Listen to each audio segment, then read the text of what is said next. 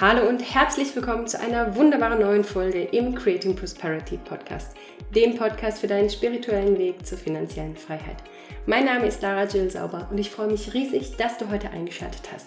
Diese Podcast-Folge ist sozusagen zwischengesqueezed aufgrund einer aktuellen neuen Meldung. Und zwar geht es heute darum, dass Bayern beschlossen hat, einen Zuschuss zu geben zur eigengenutzten Immobilie, um die eigengenutzte Immobilie besonders für Geringverdiener wieder finanzierbar zu machen. Aber das Problem an der Sache ist, dieser Zuschuss sind satte 3% der Darlehenszinsen. Das heißt, Geringverdiener, Leute, die im Einzelhaushalt unter 41.000 grob verdienen oder im Haushalt mit zwei Personen circa unter 61.000 Euro brutto im Jahr verdienen, die können dann Immobilien zu unter 1% finanzieren. Warum sehe ich das als die größte Falle, die sich das Land Bayern jemals ausgedacht hat? Dazu möchte ich in dieser Podcast-Folge Stellung nehmen und ich weiß, diese Folge wird einige Leute triggern. In meiner Community sind ungefähr 50 Prozent der Leute Eigenheimbenutzer und ich weiß ganz genau, dass viele diese Entscheidung getroffen haben, nicht aus wirtschaftlicher Überzeugung, sondern Einfach weil der Gruppenzwang oder vielmehr weil es in der Gesellschaft so anerkannt ist, weil man das nun mal macht, ein Eigenheim zu kaufen oder ein Eigenheim zu bauen und weil einfach zum damaligen Zeitpunkt die Entscheidung noch nicht wirklich validiert war auf Basis von finanzieller Bildung, sondern weil man aus anderen Gründen, aus emotionalen Gründen, aus Lifestyle-Gründen entschieden hat. Ich habe schon mal eine Podcast-Folge aufgenommen, wo ich ganz im Detail darauf eingehe, warum das Eigenheim keine Investition ist. Da kann ich dir auch nochmal in den Shownotes unten die Verlinkung hinmachen. Aber heute möchte ich im Detail darauf eingehen, warum dieses sogenannte Bayern-Darlehen das größte Risiko für Geringverdiener ist. Als allererstes mal fühl dich persönlich bitte überhaupt nicht angegriffen, wenn du im Eigenheim lebst. Was ich jetzt in dieser Podcast-Folge mit dir teile, ist meine persönliche Meinung bezüglich wirtschaftlicher Entscheidungen, bezüglich der Wirtschaftlichkeit von Eigenheim versus vermieteten Immobilien. Und ich stütze das mit verschiedenen Argumenten. Das hat überhaupt nichts mit deiner persönlichen Situation zu tun, sondern das ist einfach nur ganz objektiv eine wirtschaftliche Darlegung der Situation. Es kommen jetzt fünf verschiedene Gründe, warum das Eigenheim für Geringverdiener eine finanzielle Falle ist. Der erste Grund. Das Eigenheim verstößt gegen die Grundregel Nummer eins des Investierens, nämlich diversifizieren. Mindestens 10% Eigenkapital musst du einbringen, um dir ein Eigenheim zu kaufen, wenn du eine 100% Finanzierung von der Bank bekommst. Und diese 10% Eigenkapital sind keine Wertschöpfung für die Immobilie, die eine Wertsteigerung bewirken oder Geld, was du in die Immobilie selbst steckst oder investierst. Nein, dabei handelt es sich alleine um die Transaktionskosten. Was sind die Transaktionskosten? Hier geht es um Makler, es geht um Grunderwerbsteuer, es geht um Notar, es geht um Grundbuch und diese Transaktionskosten kannst du leider als Eigennutzer nicht steuerlich absetzen. Das heißt, du bleibst auf diesen Kosten selbst sitzen. Und was ein großer Fehler ist, was ich immer wieder sehe, dass die allermeisten Menschen, die sich ein Eigenheim kaufen, ihr Erspartes komplett in dieses Eigenheim fließen lassen in Form der Transaktionskosten, also in Form der Kaufnebenkosten. Dabei ist noch kein einziger Euro an Wertsteigerung für diese Immobilie erfolgt. Und das ist ein ganz großes Klumpenrisiko. Denn das heißt, du steckst all dein Geld in eine einzige Immobilie und die bewohnst du dann auch noch selbst. Und an dieser Stelle möchte ich einen kleinen Exkurs geben in das Golden Triangle des Investierens. Das Golden Triangle des Investierens deckt drei verschiedene Bereiche ab, nämlich du willst immer das Risiko beim Investieren gering halten, du willst eine hohe Rendite haben und du willst eine hohe Liquidität, damit du dein Investment schnell wieder rausziehen kannst, also deinen Gewinn realisieren kannst. Beim Eigenheim ist es aber leider überhaupt nicht so. Denn du hast beim Eigenheim ein hohes Risiko in Form des Klumpenrisikos. dein komplettes Kapital in einem Objekt. Du hast keine Rendite, denn dein Eigenheim macht dir keine Rendite. Und du hast keine Liquidität, denn wenn du dein Eigenheim liquidierst, dann hast du ja nichts mehr, wo du drin wohnst. Und das ist nochmal etwas, was du dir wirklich verinnerlichen darfst. Ein Eigenheim, was wir in Deutschland so als Eigenheim leben, das ist ja zum Beispiel was ganz anderes als auf dem amerikanischen Markt. Das Eigenheim der Deutschen begleitet meistens eine Familie über die Jahrzehnte hinweg und wird dann wahrscheinlich auch noch vererbt, wird dann auch noch weitergegeben. Das hat viel mit Nostalgie zu tun, mit Lifestyle, mit man ist dort aufgewachsen und man hat sich dran gewöhnt oder irgendwie sowas in der Art. Aber das ist wirtschaftlich einfach keine sinnvolle Entscheidung. Die Amerikaner machen es zum Beispiel vielmehr so, dass sie ein Eigenheim bewohnen, um es dann gewinnbringend zu verkaufen und danach ein größeres Haus steuerfrei sich zu kaufen. Das geht in Deutschland auch, nur machen das die wenigsten. Du darfst in Deutschland, wenn du drei Kalenderjahre in deinem Eigenheim gewohnt hast, den Gewinn aus dem Verkauf steuerfrei in die Tasche stecken. Aber das machen die wenigsten, weil sie eben sentimental mit dem Eigenheim in gewisser Weise verbunden sind. Denn emotionale und sentimentale Gründe sind ja eigentlich auch der Punkt gewesen, warum man sich überhaupt für das Eigenheim entschieden hat. Das heißt, beim Verkauf des Eigenheims, also bei der Liquidierung dieses Vermögenswertes, muss alleine mal 10%, nämlich die Kaufnebenkosten, die du einmal reingesteckt hast, plus der Inflationsausgleich überhaupt an, an Gewinn bei diesem Verkauf rauskommen, damit du null auf null rauskommst. Und dann zahlst du eigentlich auch schon die Opportunitätskosten dafür, dass du das Geld in der vergangenen Zeit, wo du das Eigenheim hattest, nicht investiert hast. Das heißt, mindestens 20 Prozent musst du Plus machen beim Verkauf deiner selbstgenutzten Immobilie, damit es wirklich rentabel ist. Denn ansonsten deckst du nur die Kosten oder stopfst irgendwelche Löcher mit dem, was du aus dem Eigenheim veräußerst. Das ist ganz wichtig, dass du das verstanden hast. Der zweite Punkt. Das Eigenheim ist eine Verbindlichkeit und keine Investition. Was bedeutet Verbindlichkeit? Noch einmal kurze Wiederholung. Verbindlichkeit heißt, du gibst Geld für etwas aus und bekommst danach weniger zurück oder musst laufend wieder Geld reinstecken oder bekommst es überhaupt nicht zurück. Eine Investition heißt, du gibst Geld in etwas rein und bekommst danach mehr wieder raus. Das heißt Investition. Und das heißt, das Eigenheim ist so lange eine Verbindlichkeit, wie du drin wohnst. Und wenn du dein Eigenheim mit satten Gewinnen steuerfrei verkaufst, dann kann es eine Investition sein, aber das ist wirklich in 99% der Fälle nicht der Fall. Und die allerwenigsten nutzen das Eigenheim so, dass sie einen Teil davon untervermieten, um es wiederum zu einer Investition zu machen, damit laufender Cashflow dabei rauskommt. Deswegen nehmen wir einfach mal an, das Eigenheim ist eine Verbindlichkeit, es sei denn, du bist der Banker, denn für den Banker ist es ein Investment, er verdient ja an den Zinsen.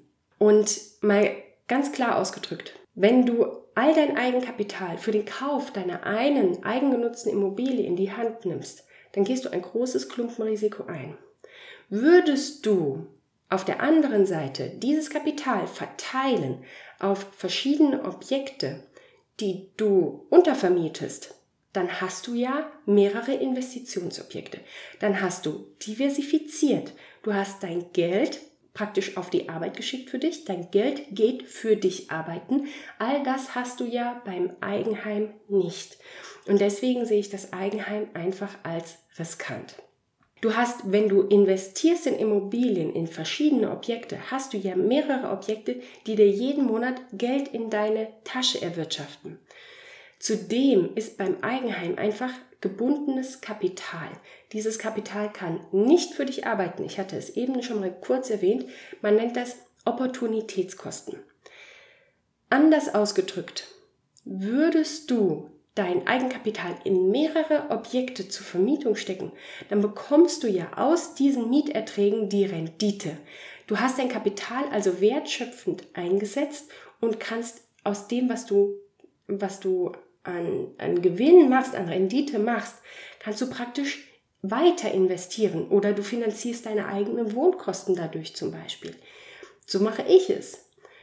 Dadurch, dass ich in ganz viele verschiedene kleine liquide Objekte investiert habe und das mit Cashflow, habe ich meine persönlichen Kosten selbst gedeckt. Das hätte ich ja im Leben nicht geschafft, wenn ich mir ein Eigenheim gekauft hätte, wenn ich all mein Kapital in eine eigengenutzte Immobilie gesteckt hätte. Und ein Risiko, was eben auch oft nicht betrachtet wird, dass wenn Menschen in einem wertstabilen Markt wohnen und arbeiten, der Kauf eines Eigenheims sehr viel Kapital verschlingt, weil einfach der Preis beim Kauf teuer ist. Das heißt, du bist mitunter mit all deinem Ersparten in deinem Eigenheim gebunden und bindest dich zusätzlich auch noch an einen teuren Markt, der dir weiterhin das Geld aus der Tasche zieht. Noch so ein Risiko, was ganz viele Leute einfach nicht sehen. Kommen wir zu Punkt Nummer drei. Wer im Eigenheim lebt, der darf keine der laufend anfallenden Kosten steuerlich geltend machen. Der hat also keine Unterstützung von Vaterchen Staat. Ich rufe dir gerne nochmal in Erinnerung, was überhaupt der Sinn ist von Steuern. Steuern sind ein Incentive-System. Das heißt, Steuern ist ein, das ist ein Belohnungssystem, was die Leute vergütet, die dem Staat dabei helfen, seine Arbeit zu verrichten. Der Staat könnte es sich nie im Leben leisten, Wohnraum in der Qualität, in der Masse, in dem Ausmaß anzubieten, bezahlbaren Wohnraum, wie das private Investoren können. Wenn wir alle in den Wohnungen leben würden, die der Staat sich leisten kann, dann würden wir alle im Plattenbau wohnen. Das wollen wir aber nicht. Und deswegen brauchen wir die privaten Investoren. Der private Investor hilft dem Staat also, den Wohnungsbedarf zu decken und zu finanzieren, weil er es aus seiner Tasche finanziert. Und im Gegenzug wird der private Investor vom Staat mit Steuervergünstigungen belohnt. Das nur zum Verständnis, warum wir überhaupt Steuern haben. Was macht denn der Eigenheimnutzer? Der investiert sein Geld nicht. Der hilft dem Vaterchen Staat nicht Wohnraum zu schaffen. Und deswegen wird er eben auch steuerlich nicht belohnt. Deswegen muss er die Suppe komplett alleine auslöffeln. Ist ja eine ganz logische Konsequenz. Viele halten jetzt dagegen, ja, man zahlt ja keine Miete, wenn man im Eigenheim wohnt und stattdessen tilgt man das Darlehen und Darlehenstilgung ist Vermögensaufbau. Aber halt, das ist nicht ganz richtig. Du zahlst keine Kaltmiete, der Eigennutzer zahlt keine Kaltmiete, aber trotzdem zahlt er die Nebenkosten, die durch das Wohnen nun mal anfallen. Normalerweise sind die Nebenkosten so um die 30 Prozent. Wenn du jetzt mal überlegst, dass du 30 Prozent der Kosten sowieso trägst, und wahrscheinlich sogar noch in einer größeren Immobilie wohnst, als du das zur Miete sonst tun würdest, dann musst du wahrscheinlich auch mit mehr Nebenkosten rechnen, die du überhaupt tragen musst. Zudem kannst du das ja auch nicht steuerlich absetzen. Normalerweise ist es so, wenn du eine Immobilie finanzierst, die du vermietest, dann kannst du ja als Vermieter alle Kosten absetzen, die dir im Rahmen dieser Vermietung entstehen. Ob der Mieter sie bezahlt hat oder nicht. Das heißt, was du als Vermieter an Hausgeld zahlst, auch an Nebenkosten, die du vom Mieter bekommen hast, das setzt du wiederum steuerlich ab. Aber das geht ja gar nicht beim Eigenheim. Beim Eigenheim bist du ja selbst derjenige, der das zahlt und du darfst es nicht steuerlich absetzen. Und noch ein weiterer Punkt, der ganz, ganz wichtig ist. Du hast auch beim Eigenheim eine laufende Instandhaltungsrücklage zu pflegen, denn auch beim Eigenheim fallen mit der Zeit Reparaturkosten an, Instandhaltungskosten. Und wenn du das nicht in Form einer laufenden Rücklage machst, dann stehst du irgendwann da und musst unglaublich viel auf einmal zahlen, was du nicht hast, was du dann wiederum finanzierst durch ein Blankodarlehen, was unglaublich hoch verzinst ist, weil es unbesichert ist großes Problem. Wie macht das der Vermieter? Der Vermieter zahlt durch die Mieteinkünfte jeden Monat in eine Instandhaltungsrücklage ein. Es ist also man ist sehr gut beraten, wenn man nicht nur die Instandhaltungsrücklage der WEG bespart, die sowieso mit dem Hausgeld mit bespart wird, sondern zusätzlich noch in eine private Instandhaltungsrücklage einzahlt. Das läuft ja alles durch die Mieteinkünfte. Da zahlt der Vermieter, wenn er gut kalkuliert hat und das Objekt gut entwickelt hat, zahlt der Vermieter überhaupt nicht selbst dazu, sondern das zahlt der Mieter für ihn. Auf der anderen Seite, wenn es dann zu Reparaturen kommt, zu Instandhaltungen kommt, dann darf der Vermieter wiederum all diese Kosten von der Steuer absetzen. Kosten, die er überhaupt nicht getragen hat, weil er die aus den Mieteinkünften bezahlt hat. Beim Eigenheim ist das nicht so. Beim Eigenheim zahlst du alle Kosten. Du musst dir eine eigene Instandhaltungsrücklage aufbauen. Du musst selbst alle alle Darlehen tilgen, du musst selbst alle Kosten zahlen, du kannst keine steuerlichen Erstattungen geltend machen. Alles, was später an Renovierung, an Sanierung, an Instandhaltung anfällt, das musst du alleine tragen.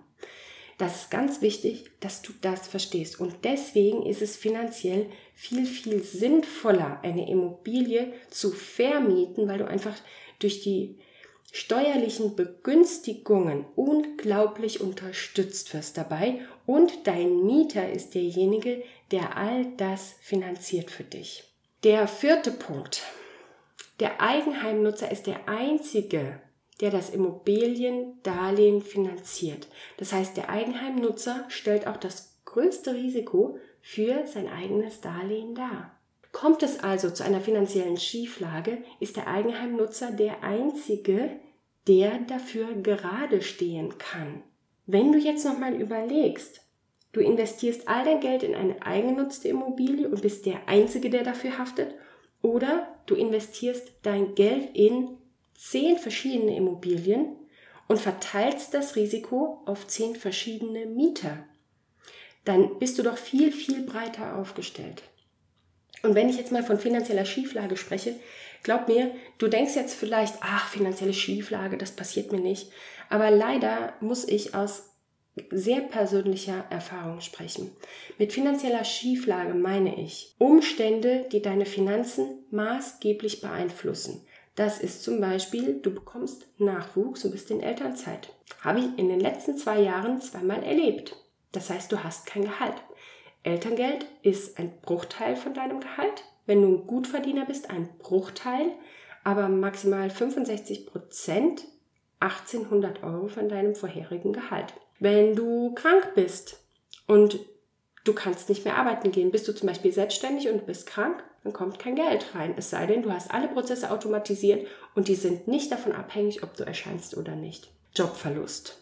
Krankheit, also Krankenschein, schützt nicht vor Kündigung. Das muss dir klar sein. Wenn du also krank bist, dann kann es sehr gut sein, dass dein Arbeitgeber dich nach sechs Wochen kündigt oder auch nach vier Wochen kündigt.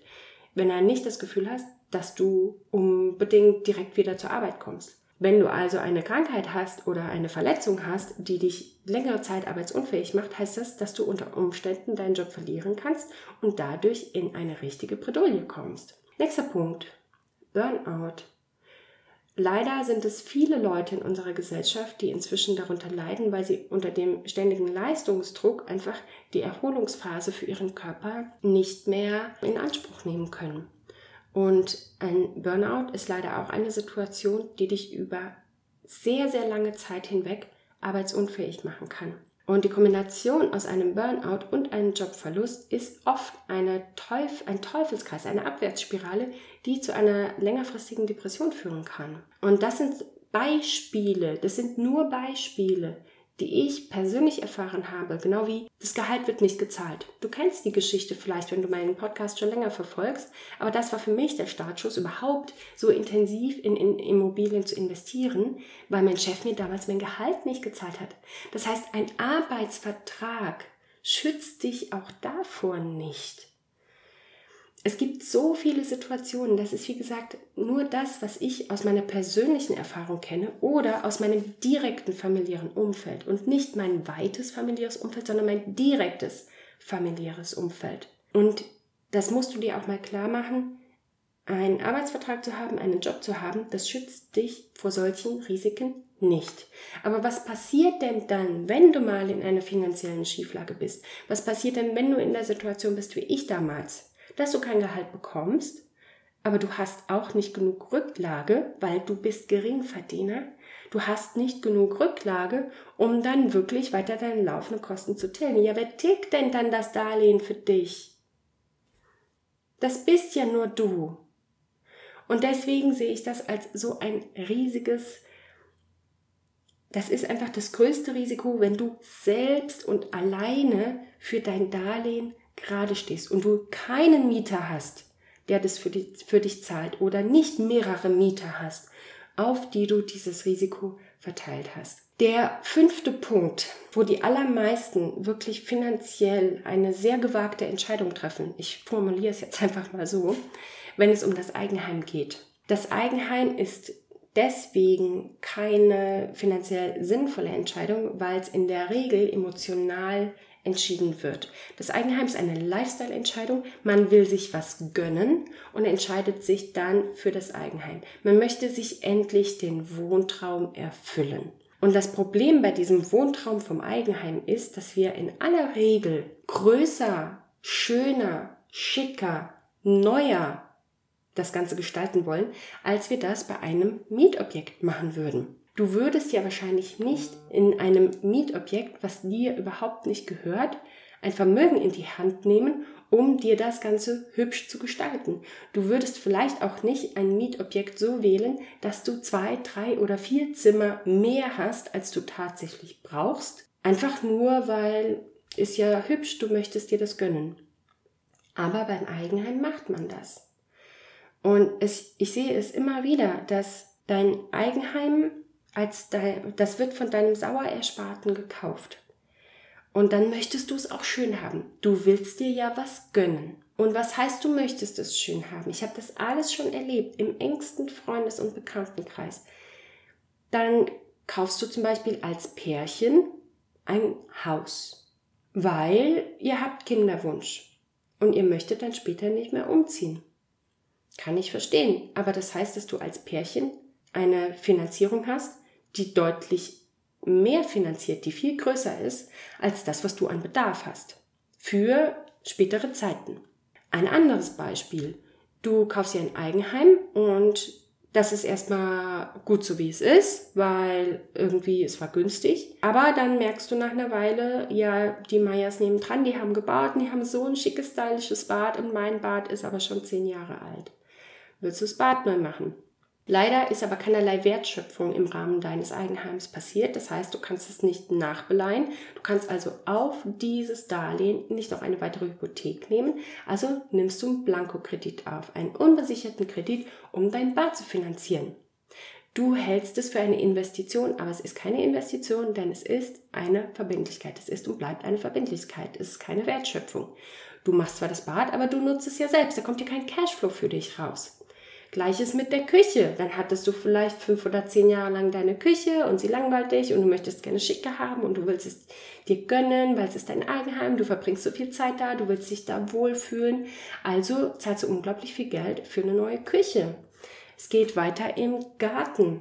Dann wird der Garten neu gemacht, dann wird die Einfahrt neu gepflastert, dann wird der Vorgarten hübsch bestückt, dann wird der Saunakeller gemacht, dann wird der Dachboden ausgebaut, dann wird eine Garage angebaut.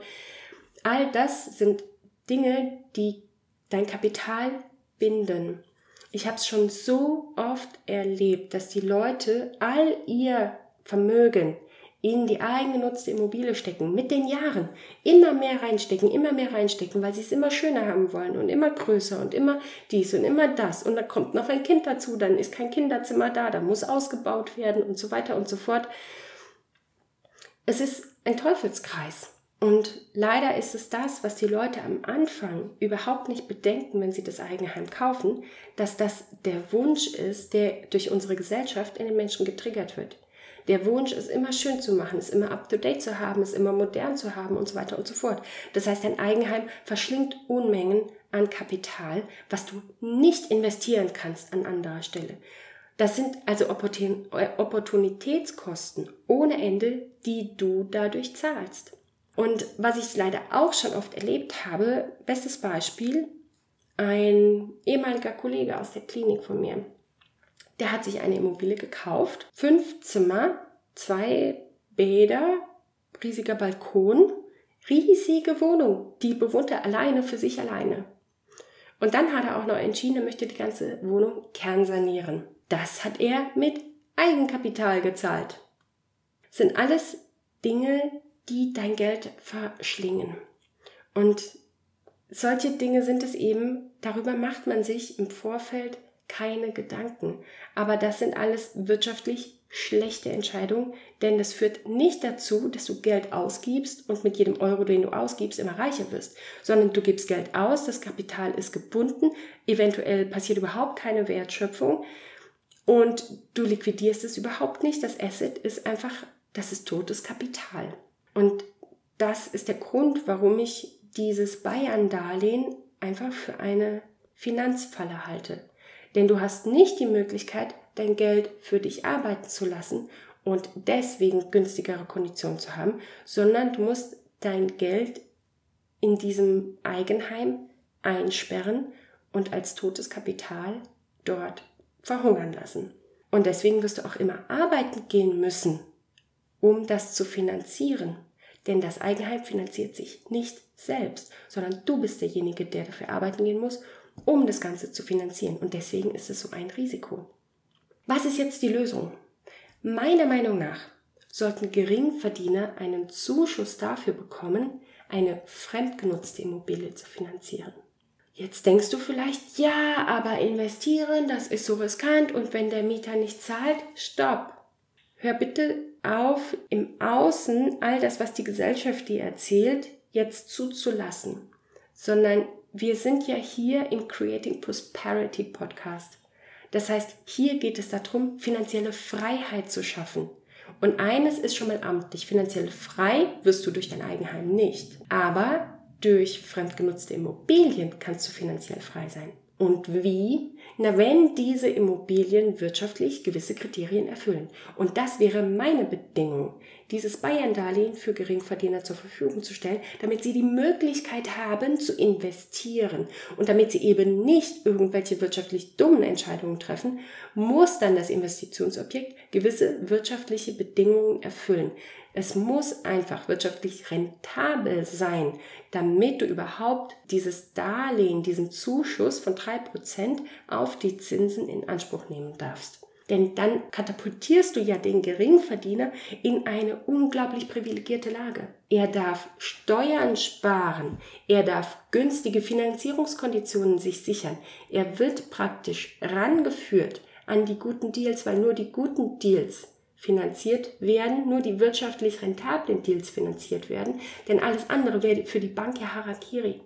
Und so förderst du nicht nur die finanzielle Bildung, sondern du förderst auch den Mut in der Gesellschaft, sich mit Finanzen auseinanderzusetzen, sich mit dem Investieren auseinanderzusetzen und auch für Leute, die vielleicht kein riesiges Vermögen haben, dass die sich trauen anzufangen.